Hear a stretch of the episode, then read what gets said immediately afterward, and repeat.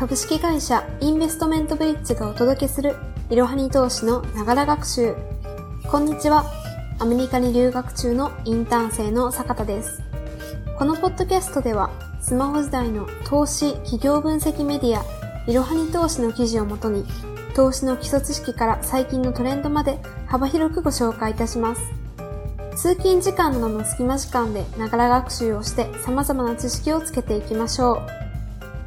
本日は12月31日大晦日ということで大晦日スペシャルをお届けします。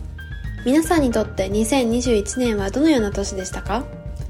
私は今年の前半は留学に向けた準備そして夏頃からはアメリカの留学を実際にスタートできたくさんの新しい経験ができた1年になりました。留学中もこうしていろはに投資のポッドキャストを皆さんにお届けできていることは私にとってとってもいい経験です。本日の大晦日大掃除や新年に向けた準備で大変かとは思いますが今回のいろはに投資がお届けする2021年大晦日スペシャルを忙しい合間にお楽しみください。本日は皆さんと一緒に2021年を振り返っていきたいと思います。皆さんは毎年恒例ユーキャン新語・流行語大賞をご覧にはなりましたか？ちなみに去年の流行語大賞は3密でした。今年の流行語大賞は大谷翔平選手の活躍に関連したリアル二刀流ショータイムでした。その他にはオリンピック関連の言葉がラインナップしています。今回特に注目したいのは流行語大賞にノミネートしたいろはに投資の記事。そしてポッドキャストでもご紹介した言葉たちです。ズバリ SDGs NFT フェムテックです。このワード、この2021年、皆さんも日常でよく耳にした言葉だと思います。これらをしっかり理解して2021年を振り返っていきましょう。まずはテレビなどでもたくさん目にした SDGs についてです。SDGs とは何かと聞かれて皆さんは答えることができるでしょうか？少し考えてしまう方も多いかもしれません。SDGs の正式名称は Sustainable Development Goals。日本語だと持続可能な開発目標と訳せます。とってもふわっとしていてこれでは理解に苦しむのも当然です。SDGs とは私たち個人を含んだ国連や政府など全世界が取り組むべき持続可能な社会を目指す目標のことを指します。SDGs は17つの目標が設定されていて人間に関することや平和に関することなどが含まれています。例えば貧困や健康教育などの人に関する目標。大量生産大量消費の社会から脱却して将来にわたって自然から資源や食料などの恵みを受けることができる世界を目指す地球を守る目標などです。毎年6月に各国の SDGs への取り組みがランキング化されるのですが2021年日本は166カ国中18位という結果でした。皆さんはこの結果をどう受け止めますか？上位には北欧諸国がランクインしています。日本の現状はジェンダー問題や気候問題への取り組みに課題があるとされています。コロナの影響で世界全体の SDGs への取り組みを表す全体のスコアは下がってしまいました。さらによく混同されるのが ESG と SDGs です。ESG とはインバイオメント環境ソーシャル社会ガバナンス企業統治の頭文字を取った言葉で企業が取り組むべき課題のことです。つまり SDGs の達成に ESG の取り組みが必要不可欠ということになります。SDGs という世界全体の目標を達成する手段が ESG というイメージです。こうした世界の動きから最近では ESG 投資が盛んに行われています。ESG 投資とはこういった財務情報に加えて企業の ESG 活動への評価分析をもとに投資を行うことを指しています。情報開示の義務化が進んでおり、おのずとその投資先となる企業への情報開示の要請もさらに進むとされています。2022年も注目され続ける分野でしょう。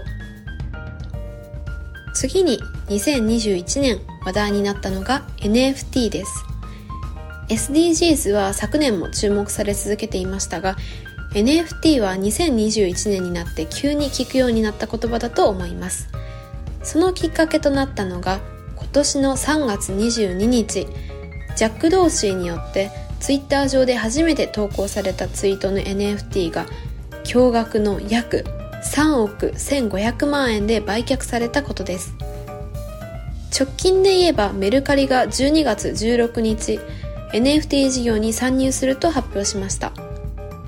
では NFT とは一体何なのでしょうか？簡単に説明していきます。例えば私たちは今までデジタルなものではなくフィジカルなものに対しては簡単に所有権を示すことができました。この家この車は私のものといったようにです。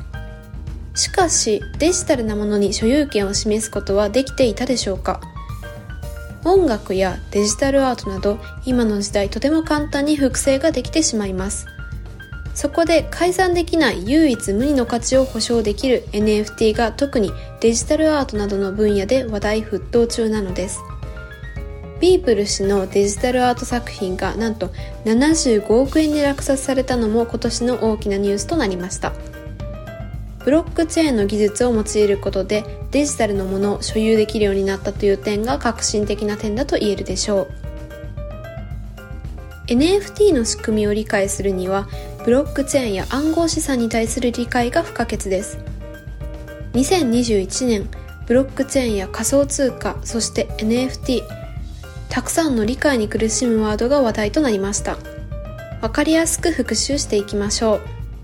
デジタルのものを所有することを可能にしたブロックチェーンとは何か皆さんは説明できますか？少し前のいろはに投資のポッドキャストのエピソードでも解説しました。ブロックチェーンは分散型台帳技術と呼ばれる技術の一つであり主に仮想通貨の取引記録をネット上で管理するために使用されています。金融機関を仲介せず個人間でお金を取引できる仕組みを可能にしたのがブロックチェーンです。詳しい解説は以前のエピソード129話をぜひお聞きください。